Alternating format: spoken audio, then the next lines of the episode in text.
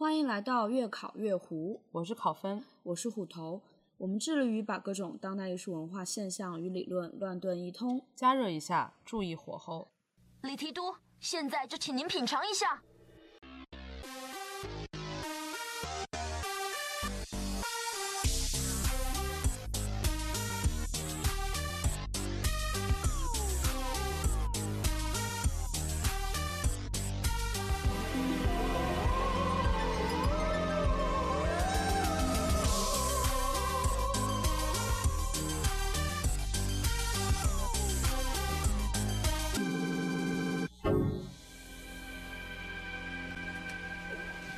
欢迎收听越考越糊，我是考分，我是虎头。大家可以在苹果的 Podcast、Typeblog 网站、小宇宙 App 和其他泛用型播客客户端上收听我们的节目。我们会把节目中提到的相关信息发在 Podcast、Typeblog 和小宇宙的收听界面，或请在微信公众平台“胡汉三”中回复每期关键词获取链接。本期的关键词是花生米。如本期标题所示，月考月胡在今天就两周年啦。在过去的两年里面呢，我们其实更新了有十四期节目吧，然后开了三个栏目或者三个单元。其实一开始我们想做这期节目的设想，就我们的定位一直是所谓的美食节目嘛，有一些比较普通的讨论的节目就是正餐嘛，然后有一些可能是更内容轻松一些的，会有一个零食，还有串台的节目叫 Fusion，然后之后呢也会开更多的栏目，所以说呢我们就想做一个。嗯，很简单的两周年的小节目吧。那么这个节目的前半段呢，我和考老师想说做一些我们对过去两年的回顾。后半段呢，我们想借这个机会再引入一个新的栏目，叫做下酒菜。就希望大家收听完这个节目的前半部分，然后我们就会揭晓。真的好难相信已经做了两年啊，因为我们更新实在是太不频繁了。今天我和虎头打开我们。呃，共享的一个 Google 文档，然后是我们每一次做提纲的这个文档，然后文档上就是第一天写下那个几个大字，对，先争取两一一月两期，然后没有想到两年之后再回顾，基本上做到的是两个月一期，但是算不错，也也算还行吧。呃，但是也坚持了这么久，其实可能甚至我们做的这个时间比我们现在听的绝大多数中文播客的，就是年龄都要长了。虽然期数没有这么多吧，而而且还有另外就是补充一点的是，小宇宙上面显示我们的节目可能比我们实际的节目要少一期，因为有一期是不予显示的。如果大家想听的话，可以在 Podcast 或者 Spotify 或者是 Typeblog 网站上找到那一期节目。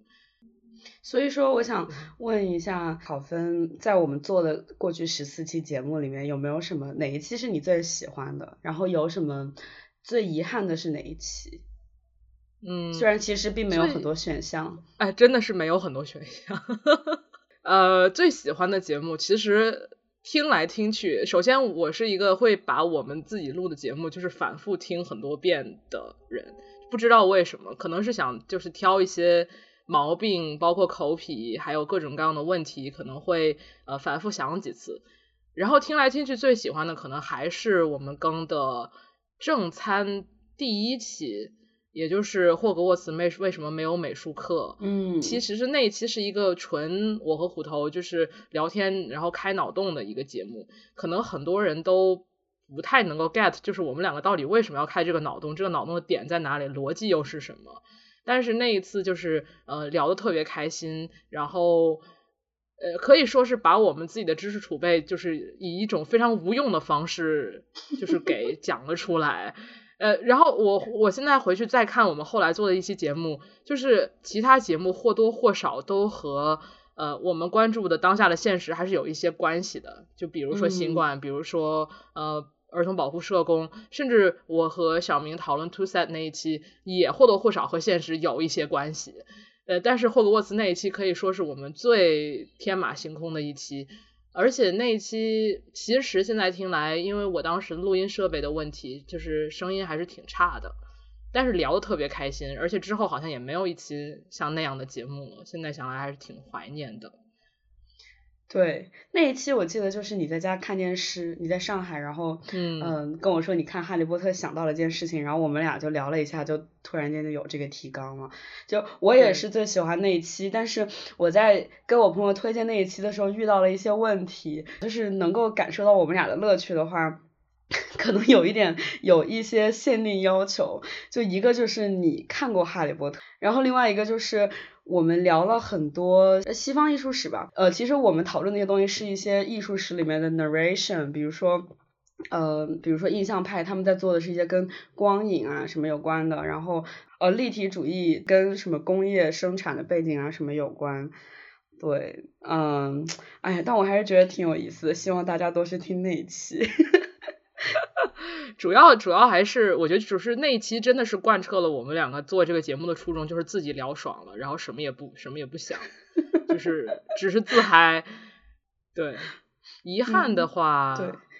遗憾的话，我其实还比较遗憾，一个是我们那一期呃没有在小宇宙上显示的节目，还是挺希望大家听听的。然后另外一个遗憾可能就是讲双剑侠那一期，因为那一期我和我的嘉宾我们的音质实在是太差了，而且我的后期的我的后期技巧实在是也是太差了，就导致一切都无法挽回。呃，反而确实挺符合双金侠他们自己音质也不太行的这个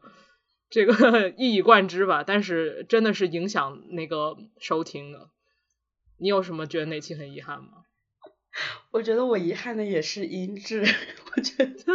我觉得我们做这个节目，其实在技术上，嗯、有很多瑕疵，但是我的一贯宗旨是，就是不太 care，嗯、能但是你还是，但是你还是会觉得遗憾，就就是其实我当时跟王庆雪录奇奇怪怪建筑的那一期，就其实是第一次是我们俩纯聊天，聊了很多，相当于这个内容已经过了一遍。第二次录成节目的时候，先是话筒有点问题，后来我的电脑里的录音文件又丢了，然后就不得不打电话跟他远程再录一遍，然后我们两个人就像在读那个提纲一样，因为这这个同样的话题已经翻来覆去讲了三四遍了，就觉得嗯不是很有激情吧。本来是一个挺有嗯趣的内容，对，就感觉很像上课了。所以嗯，然后提到这个遗憾也是。嗯，就比如说我跟王庆雪在重录那一期的时候，就像我说，就是语音语调就很不一样。包括其实我和考老师做这个节目，几乎每一期都是远程录音的。我好像从来没有跟你在同一个房间里没有，从来嗯没有。我也很少跟我的嘉宾在同一个房间里录音。就就是我觉得面对面讨论，呃，包括我们刚刚发的城中村那期，我自己重听的时候，呃，因为就是你当时讨论就会有一些很即兴的部分，然后嗯你们会有更多的那个。声音上的互动嘛，就其实呃，包括就是我自己重新会去补录，我经常遇到一个问题，就是比如说你当时说掉了某个地方，或者是因为音音质或者音源的问题，你会去补录，但是你会发现同样的句子，你不论怎么模仿，你就是说不出你当时的那种那种一样的声音，你自己的声音一样的但是是是不一样的。对，就是甚至不是说你要追求和之前一样的声音，而是说当你把这个补录的地方剪进去的时候，你会发现无论如何它听起来都是补录的，就 是不只是语音语调不一样，而是那个你整个的处的室内环境，你整个收音的这个嗯状态都是不一样的。这个我也想到，就是我们因为一直是在自己家里面、自己的卧室里面录，然后呃设备非常有限，而且也是远程，就是很难每一个瞬间都是独特的，就是很难去复刻可能前几嗯天晚上讲话的那个状态，然后你的这个呃电脑的收音设备的状态，以及整个人说话的状态。也许就是如果我们有一个专门的录音空间，有一个可控的设备，然后呃整个这个房间的状态以及这个房间的隔音的状态是可控的话，也许是可以复刻的。但是就是怎么讲，就是我觉得说话的这个流就是无法是、只是从头流到尾的，就是你很难把这这个这个流这个 flow 从中间去砍断，然后再加入一个新的东西，就是无论如何都会听出来的。嗯嗯，然后当时我跟考老师讨论到音质的时候，就是我就想到，呃，就是那个德国的艺术家 Hido Style，他之前提出一个概念叫 poor image 嘛，嗯，然后对，然后我就特别大言不惭跟考老师说，我们做的播客 就是 poor audio。对，其实那个 poor image 或者 poor audio 的概念是相对于那种很精修的，呃，怎么说，很精致的、质量很高的，呃，相对的对影像或者是声音。但是我觉得这种 poor image poor audio 里边有很多，就像你说，它能够收集到呃附近很多不同的声音，而不是那种纯真空的那种像在录音室里的声音状态。然后就是它会有更多不同的层面，我觉得还挺有趣的。嗯，月考月湖最擅长的一件事就是把自己的所有缺点都理论化，比如不更新，比如音质差，都是有理由的。对，嗯，没错。然，然后其实我想到另一点，就是刚刚常考老师讲到 type log 这件事情，就是一个我们发布的节目的渠道吧，或者说大家的收听渠道。其实我用它，就是我比较喜欢用 type log，是因为我觉得它很像一个博客。嗯，它也确实是一个播客和博客的一个结合体嘛。然后我之前觉得就是在做播客之后，我感觉我就越来越不喜欢发微博了。就虽然说播客更新并不是很频繁，但是对于一些呃想法，比如说城中村这一期，我就是觉得我把我想做的内容都尽量的放在这个节目里面了，因为我希望大家就多去收听节目，然后也是因为我懒。所以我就经常不会很想在那个社交网络上面发一些文字转化版，加上长度也是因为一个播客它可能一个小时左右，就很像博客。然后我们当时在跟双重意识的 crossover。那一期里边也有提到过，就是包括最早的时候那个 podcast 的那种模式，就是苹果的 podcast，你是没有留言，你不能不能跟主播互动，它更像一个 newsletter 的形式，它可能整个就像一种长阅读，嗯，长写作，长输出，而不是像今天社交网络这种，社交网络这种可能我觉得更像是短视频，或者我觉得以后在播客现在越来越普及之后，说不定会出几出现更多的。五到十分钟的那种短的播客，我觉得是很有可能的。嗯，一个脑洞。嗯，是的。而且就在你刚刚说的时候，我又想到我们另一个把自己的缺陷或者是不作为来理论化的一个一个方向，在上一次 跟那个双重意识 crossover 的时候也讲过了，就是为什么不搞听众群，或者是也不留言之类的。这是又又是一个又是一个借口，又是一个借口。嗯，其实也因为我们也没录多少期播客，然后也没有特别多的听众，所以做两周年回顾节目的时候也没什么好讲的，就到这儿吧。然后下面我们来开始一个 呃，开始介绍我们的新的栏目。呃，这个新的栏目呢叫下酒菜，主要是我们的期望啊是做的比较短，呃，因为平时我们的正餐节目还有零食什么都要一个小时左右，呃，希望这个下酒菜可以做到半个小时到四十分钟这样，然后。嗯，这个下酒菜的短节目呢，应该是关于近期的一些阅读、观影，还有生活观察，或者是我们看到的，或者是想到的一些东西。呃，每期可能会用一个关键词或者是句子，以及任何可能的灵感的方式，作为一个类似于提引，然后讨论一下。这做开这个栏目的主要目的就是，这个栏目只有我和虎头在来讲，是没有嘉宾的。因为我们惊讶的意识到，整个二零二零年我们两个都没有一期节目是只有我们两个人讲，所以还是挺怀念以前的二人世界的。所以要强行开出一个栏目来强化我们这个越考越糊的身份标签，而且为了增加那个更新的频率，哎，对对对对，希望这期是希望。这个短节目下酒菜可以增加我们更新的频率，没准儿就能回到在两年前许下的诺言，就是争取一个月 更两次。是先一个月更两次，先。嗯，对，然后我们就我们就开始开始下酒菜的第一期吧。呃，这一期的下酒菜的标题叫 I'm disabled。现在由虎头来介绍一下我们为什么要讨论这个。此处可以先减去我的笑声五分钟。嗯，I'm disabled 这句话是我们两个都特别喜欢的一部英剧《IT 狂人》IT Crowd 里面，就是被很多人票选为最好笑的一集里边的一个一个包袱。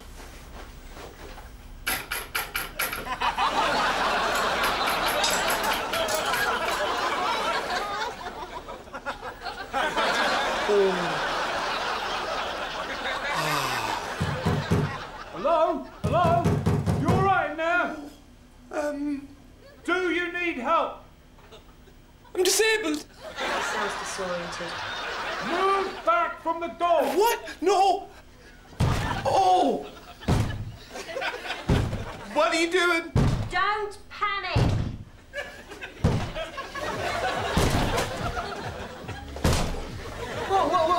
what, what, what's, happening? Someone's had an accident. What? What? Well, you better keep going then.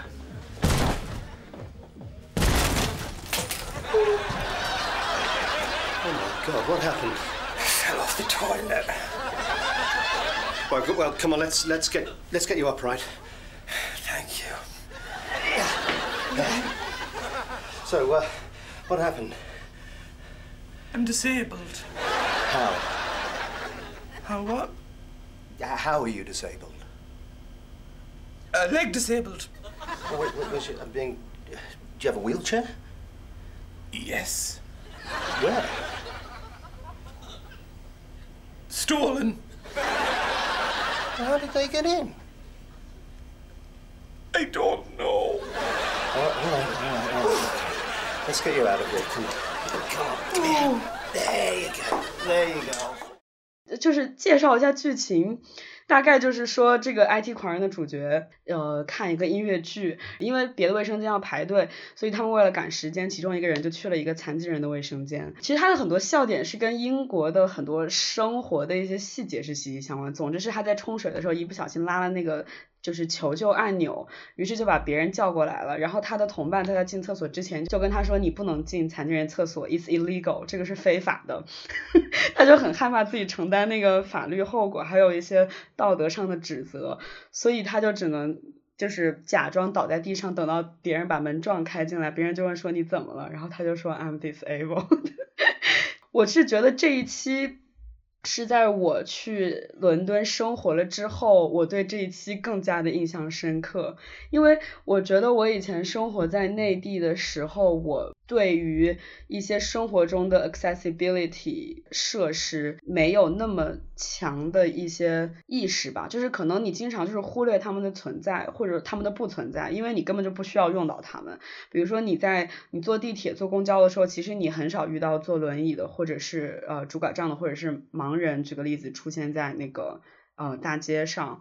然后但是去英国之后就会发现这种这种事情很普遍。嗯，比如说地铁站上面都会有那种呃一个小坡，可以让你轮椅上下下，然后也会有人帮你，然后而且你的列车会等你把残疾人放下去之后再走之类的。然后呃关于卫生间这件事情也是，因为我在伦敦住的第一个房子的卫生间就是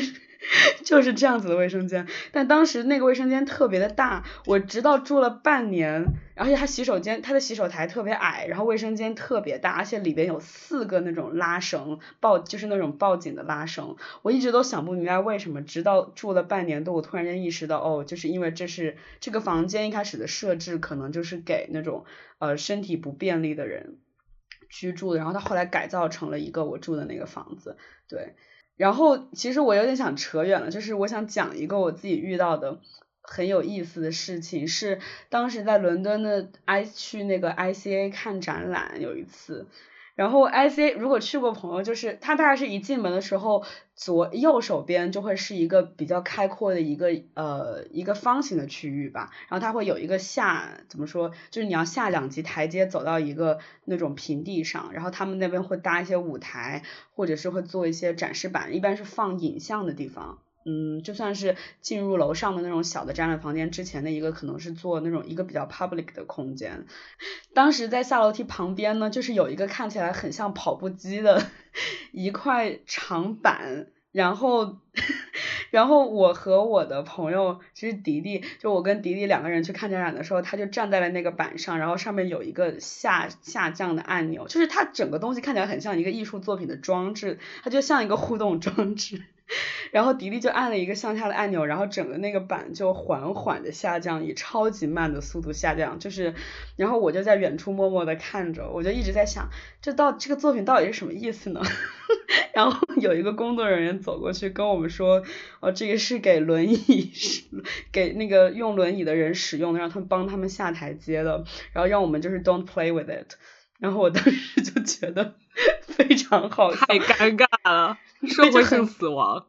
很尴尬，但是整个场景就很像那个《含着血迹》那个电影里面的那种节奏，就是有一个很慢的东西缓缓走过，然后我就一直在远远目睹了这一切。但是我后来想，就是觉得，呃，你作为，就是你作为一个可能。呃，行动便利、肢体健全的一个一个人吧，就是我去看这些东西的时候，其实我们就会忽视它的作用，我们意识不到他们本来是做什么的。然后，特别是对我我跟我朋友来说，还觉得它是一个当代艺术的作品，因为你确实今天你很难就是真的分辨说什么是 艺术作品，什么不是。对，哎，这个这个讲到这个哦，我要先补充一点，就是我们今天讲的这集《IT 狂人》，我刚特意查了一下，是第二季的第一集。如果大家好奇的话，推荐大家观看。微博上的破烂熊字幕组基本上每年都会发一次，导致我也每年都会每次在微博上刷到都会看一次，就是永恒的经典。这真的是最好笑的一期。但是我也在，就是我也在思考这个问题，就是我们刚刚讲到的。呃，就是你刚刚讲到的这一集，它为什么这么好笑，以及就是你在 ICA 那个艺术空间里面遇到的这个事情，为什么也很好笑？就是这里面，我觉得和我们生活中对残障人士的，就是无障碍设施缺乏认识，以及对就是残障人士的生活缺乏认基本的认识有很大的关系。就比如说。在 IT 狂人里面那一集，就是用残疾人的厕所，然后不知道该拉哪里，然后就是他想冲水，结果冲 拉成了那个不知道该就是拽哪根绳子。对，然后还有就是，比如说他作为一个健全人使用了。残疾人的厕所之后会非常的不自在，然后会觉得自己好像做错了事情。而且那一集里面我印象特别深刻，看到就是看到他是一个残疾人，那些所有的剧院里面的那个工作人员都露出了那种非常怜悯的、非常同情的那种，就是啊，就这样的那种表 情。对，就是就是其实这个东西，因为我们都不是坐轮椅的人，所以我们很难真的想到，就是说，比如说残疾人在。生活中被这样对待的时候，到底是他们他们会觉得好吗？我觉得这个是一个很值得疑问的事情。还有就比如说我，说我们在那个艺术空间里面，甚至就是会把这种东西变成当做一个艺术品。其实我我前几天想了一下这个问题，就是当代艺术做的一件事情，就是把日常生活中的东西给陌生化，或者是把它变成独一无二的。就是嗯，对，这难道不就说明？就是那个残疾人的升降梯，对我们来说，第一，它是一个很陌生的东西，然后你不知道它是干什么用的，而且它又在在那个空间里面又是一个独一无二的东西，然后它就是因为种种属性使得它容易被被我们就是认作是一件艺术品。其实这两个两件小事吧，就是说明了超多问题。然后刚刚讲到那个 IT 狂人里那集，就是。让我想到我之前去年的时候，在上一门课的时候，有一周，呃，老师就给我们介绍，呃，disability media studies，呃，中文可能可以叫做残障媒介研究，嗯，但是我感觉感觉中文好像还没有这个学科。但是那节课我就是看了一个纪录片，呃，这个纪录片叫 Code of the Freaks，呃，中文也没有一个翻译吧。但是这个纪录片呢，就是讲在电影史上。呃，残疾人在电影中的角色，或者是更哎更贴，就是更贴切的说，是呃好莱坞从从好莱坞诞生之初，或者从美国的这个主流电影诞生之初，这里面在各种各样的剧情啊，或者是呃人物设定里面，就存在着非常强的呃健全霸权主义或者健全中心中心主义，也就是呃英文的 ableism，它的意思大概就是。针对残障人士的体能或者是智能的歧视，呃，然后那个那个片子里面就是请到了很多，嗯，在电影或者是艺术行业工作的呃残障人士，然后他们发表了很多关于就是在电影中看到的残疾人的形象以及他们的观感吧，然后他们总结了一些呃就是残疾人在电影中扮演的种种角色，然后其实我回想起来。有就是这个，一个是说，我感觉我平时看电影的时候不会真的特别注意，或者是不会真的特别想到说这个人这个角色是一个残疾人，他他在我的脑海里面这个标贴上这个标签，的频率要远低于，比如说我看到在美国电影里面看到一个东亚女性角色，或者是看到一个、呃有有色人种，或者是看到一个性少数角色，就是这个这个作为身份的残疾人，在我这儿这个脑海里面这根弦儿就非常的不敏感。然后另一个问题就是，确实如呃这个纪录片里所说，就是残障人士在电影里面他扮演的角色往往就是几个类型。嗯、我大概回忆一下，他到底有有什么类型？一般一个就是一种就是那个反派，反派还是挺挺多的，比如说呃沙马兰前一阵拍的那个呃那个伊美演的那个人格分裂啊，还有什么它里面的那个呃 Samuel Jackson 演的就是骨骼很脆弱的，就是这种他们的身体或者是智能上的残疾使得他们变得非常的就是坏，然后有恶意。这种角色还嗯。挺多的，然后包括我觉得另外有一种呃可能是有点像非所谓的非人、非普通人的对对对对对，就是就我想到林奇异类电影里边的那种反派，就是林的奇很多电影反派都是那种侏儒嘛，然后或者是哦我觉得呃长得有点奇怪的，但是这真的真的是很恐怖，非常 可，就是非常我觉得林奇电影坐现在就是我看完，很多，对我看完这个纪录片以后，我看林奇的电影，我就觉得特别不适，因为里面就是他电影里面总出现侏儒，而且是你你不用看这个，你也让林奇的电影，我也我也不不是是，对，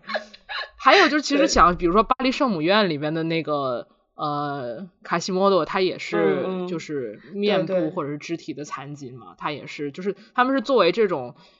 非像你说的非人或者是一种异类的存在，嗯嗯嗯。然后还有就是，比如说，呃，作为受害者就相当多了。然后受害者，呃，很多时候就是这个受害者它有一个作用，就是他以自己的身残志坚来启发健全的主角更好的生活，或者是更努力。呃，这种也非常多。然后还有就是，还有就是，呃，他那个纪录片里面，我觉得提到特别有意思一点，就是说，在女性角色身上，残疾往往是一种强化她的脆弱性的一个附件，甚至就是一个嗯 plot device，就是为了推动剧情而存在的，或者是为了建立呃更好的悬疑效果而存在的。比如说，呃，一个如果是一个在电影中会出现一个盲人女性，她在自己不知道的情况下，家里进了一个男子，然后可能要抢劫她或者是强奸她，然后这个时候这个场景就会变得非常的戏剧性和有悬疑感，然后观众就会屏息凝神看他会不会受害，或者他怎么来逃脱这个东西，然后。他在这种场景下，他的不健全就会变得，就是使他更加脆弱，就是女性的脆弱之上，再加上她肢体不健全的脆弱。然后还有另外一个，就是我觉得经常被忽视的，呃，就是超级英雄电影里面真的有非常非常非常多的残疾或者残障人士吧。嗯嗯我现在我现在想起来，真是呃，很就是比如说，就拿美国队长这个 IP 来讲，首先美国队长，我们这个可以待会儿聊，就是残障到底是什么意思。美国队长他小的时候，在他被打血清之前，是一个呃非常瘦弱的人，然后有哮喘，然后那个时候他其实就是一种形式的残障。因为他因为这个不能参军，然后被被欺负什么的，然后到他打完血清以后，就是他可能在适应自己的力量的时候，就是呃，经过了一段时间，然后包括说他变成一个力气很大的人，呃，之后就是也经历了一些在社会上或者在日常生活中他不能呃真的很好的和自己的身体共处的一些生活细节之类的。就是其实我现在在想，就是说美国队长其实他是从一个残一种残障变成了另外一种残障，这个我们可以待会儿再说。然后比如说冬兵，他也是残，他也是残障人士，他是呃截肢，然后还有 PTSD，然后真的这非常多。什么 X 战警里面可能几乎人人每个人都有，就是超能力，对超能力其实都是一种某一种形式的残障，然后就是，但是呢，像那个《Code of of the Freaks》这个纪录片里面也讲到，就是说，对于很多男性角色来说，这个他的身体上的残疾，或者是他的智力上的残疾，其实是呃，使得他其他身体或者是智能其他方面变得很强的一个另一种意义上的 plot device。呃，比如说像 X 教授，他的大脑很强，因此他嗯可以，就是他的那个身体上肢体的不健全，其实反而不是一个嗯，至少在电影里面可能有，大概《Day of the Future Past》那一季里面有讲说他什么呃瘫痪了以后，然后就是要那个有毒瘾啊之类的。但是其实，在整个的这个 IP 里面，他的这个残疾可能根本不是使得他嗯，就是在超能力这方面更脆弱的。一个东西，然后包括其他的，比如说像什么超胆侠之类的，就是他他他是盲人，所以他的身他的听力特别特别特别强。可能往往在电影里面，就是很多很多这样的盲人都是是以他听力听力特特别特别强，还有体术特别高强为作为就是那种，所以就是那个纪录片给了我很多，就是让我意识到很多自己以前在看电影里面是根本不会注意到的。东西吧，其实我觉得他们在角色设定上，他加入可能残障的这个设定，也是为了就是更加剧那种对比之下的那种戏剧效果吧。而且我我回想起来，比如说《X 战警》里边，呃，虽然说大家都是不同程度的 disability，有不同程度 disability，但是，呃，比如说就是你要么就是很有钱，要么就是很 hot。身材很好，就是就是你，总之就是你有各种不同程度的，在今天被大家认为是优点长处的一些地方，来弥补那些你其实是一个 disability 的设定。我觉得，毕竟还是一个超超级英雄片，嗯，一样。毕竟还是一个就是幻想形式电影。但是那个纪录片里面也讲到，就是说这种类型的角色在真正的残障人士看来，到底是不是一种？呃，赋能的角色，比如说，嗯，刻画一个呃，因为自己的眼盲，然后那个身体非常的强，而且听力非常强的这样的一个角色，对于盲真正的盲人来说，他们会觉得这是一个呃，就是一个积极的刻画吗？还是说，在比如说刻画这个角色过程中的一些细节，对于真正的盲人来说，并不是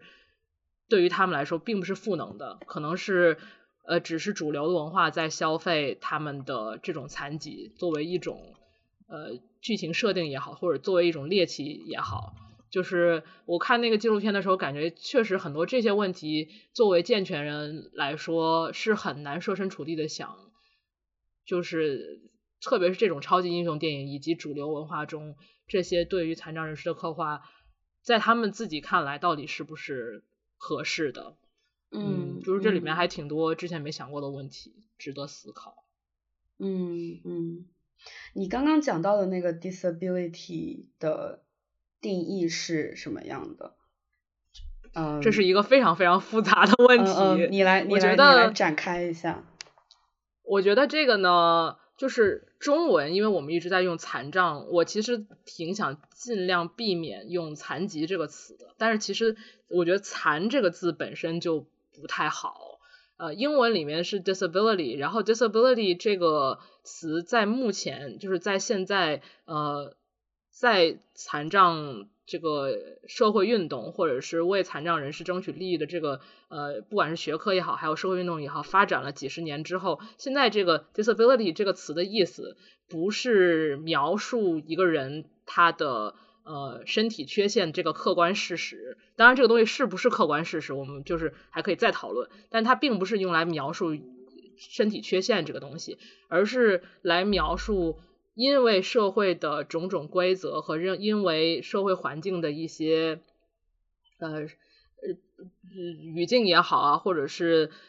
呃对于残障的残障这种生活状这种身体状态的一些呃框架也好。还有各种设施也好，就是因为社会使得残障人士在生活中遇到的种种困难，就是描 disability 是用来是来描述这种状态的。它描述的是残障人士在生活中面对的这种呃状态，而不是他们的身体或者是他们的智能之类的。嗯。然后这个就就就是就是我们这期的那个的标题叫 I'm disabled，就是这个词其实很有。这个英文是很有嗯有技巧的，我觉得是描述的这个状态，就它其实是一个被动态，就是它好像在说的是说我作为一个人是被残障了，就是它是其实很和 disability 这个词在英文中现在的含义是很呃有就是相通的，也就是说我是被这个社会残障了，而不是我本身是一个残次品，所以就是我们大概就是。Disability 大概是这个含义吧，嗯，但是我觉得嗯。中文可能“残障”这个词还，我不我不太了解，就是中文在呃，就是无障碍或者是在对残疾人的这个呃权利保护方面，就是有没有什么新的发展，或者说“残障”这个词有没有扫清它现在的呃至少“残”和“障”这两个字给我的一种感官吧。但是 disability 就是是描述这种状态的。嗯。嗯。嗯，我其实我我想到两个，我想到两个延伸的点，哇，我觉得我们就是饼越嗯画越大。